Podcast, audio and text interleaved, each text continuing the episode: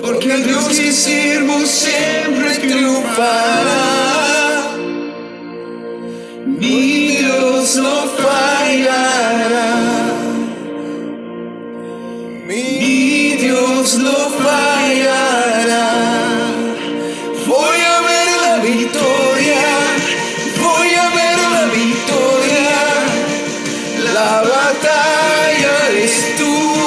Señor.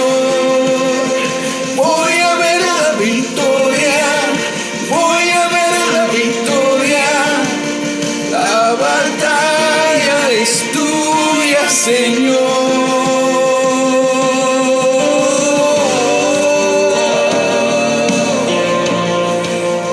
Es sábado y hace mucho frío Houston. La verdad, no tenía ni el más mínimo deseo de levantarme.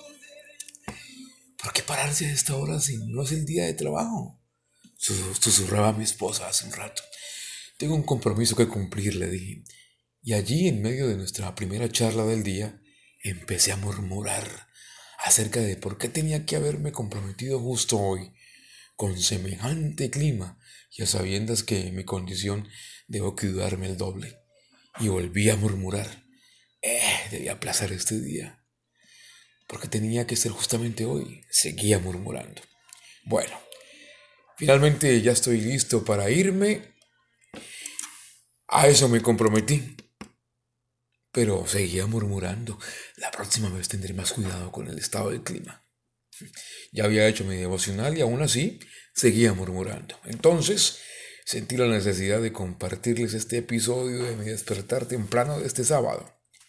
Y para eso creo que es necesario que en lugar de ponerme a darle vueltas al asunto, vayamos de una vez y consultemos nuestro manual. Así que sin más murmuraciones, me dispongo a desenfundar mi arma y espero que tú también lo estés haciendo, aunque no voy a murmurar sobre el hecho si de verdad lo estás haciendo o no. A fin de cuentas, este asunto es muy personal.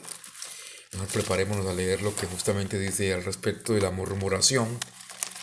Aquí en la palabra de Dios, y vamos de una a libro de Primera de Corintios 10, 9 y 11, donde el apóstol Pablo advierte al pueblo de Corintio al referirse al paso de los israelitas en el desierto para que no repitan los mismos errores de sus antepasados quienes murmuraron y así no sean pues, destruidos, ¿no?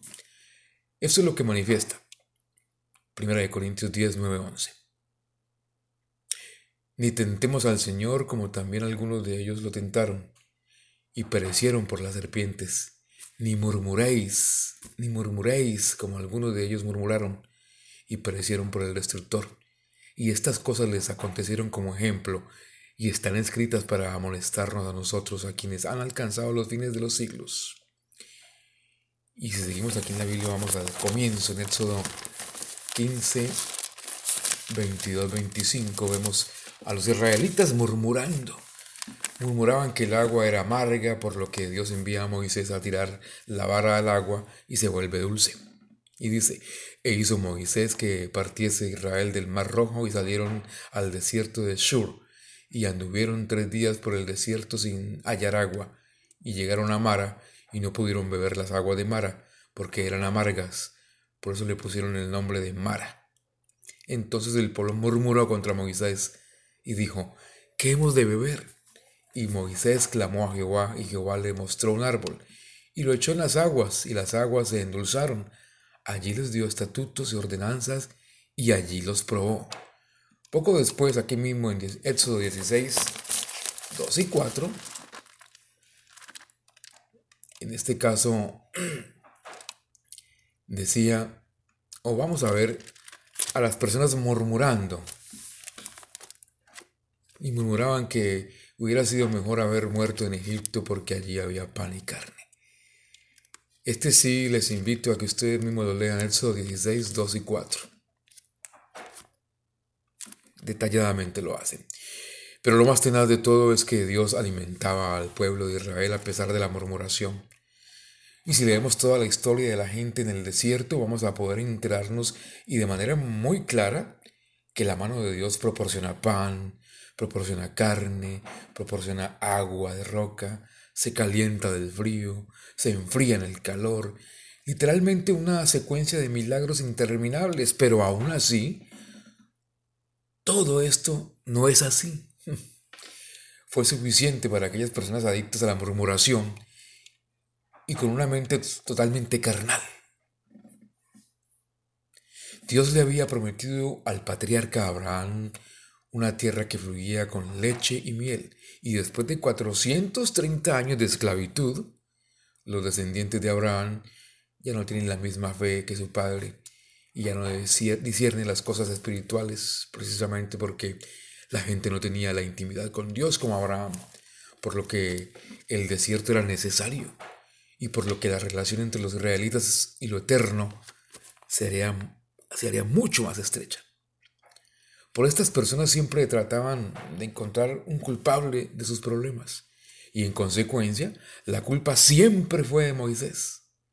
Aarón o Dios preferirían ser esclavos que tener que depender de las provisiones del Todopoderoso.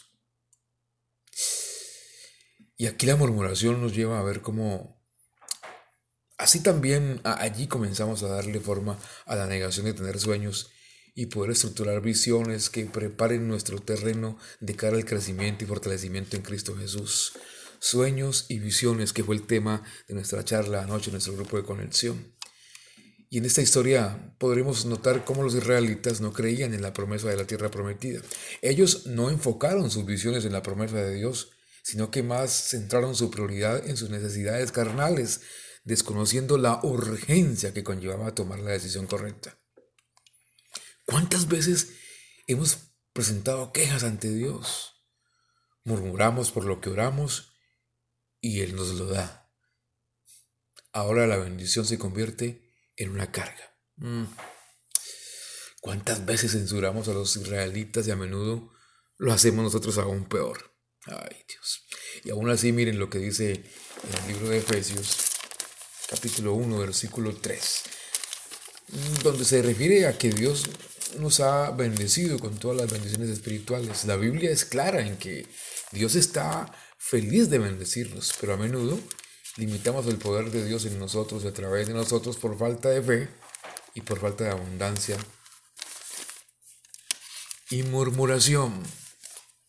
Y miren, la murmuración es un pecado y Dios aborrece a aquellos que se quejan por todo, tanto que envió serpientes venenosas para matar a los murmuradores en el desierto, y más de millón y medio de israelitas murieron y no pudieron ingresar a la tierra prometida debido a qué? A su murmuración. No más murmuración.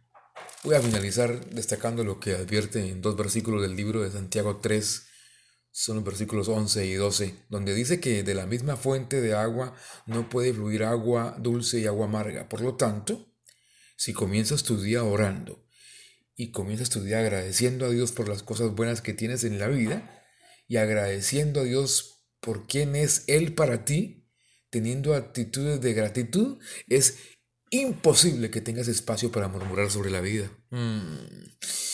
Y eso que lloré hoy y aún así estaba murmurando por lo que tengo un compromiso que cumplir. A pesar del frío me tuve que levantar. Ojo con eso. No es tan fácil como soplar y hacer botellas. Es cuestión de disposición real. No es asunto de dientes para afuera o solo donde me vean. Ojo con eso. Aprendamos entonces a estar agradecidos por lo que tenemos en nuestras manos. De lo contrario, Dios no puede agregarle más a la bendición ya que con absoluta certeza entonces tendremos más cosas de las cuales quejarnos. No seamos como los israelitas que perecieron en el desierto y no cumplieron las promesas de Dios. Mejor hagamos lo mismo que Josué y Caleb, quienes con su mente espiritual se enfocaron en las promesas de Dios y quienes dando gracias en todo y por todo pudieron conquistar aquella tierra donde fluye leche y miel aún a esta altura del partido. Les mando un abrazo fuertísimo, no más murmuración, mejor vamos a, a pelear la batalla. Voy a ver la victoria, la batalla es tuya, Señor.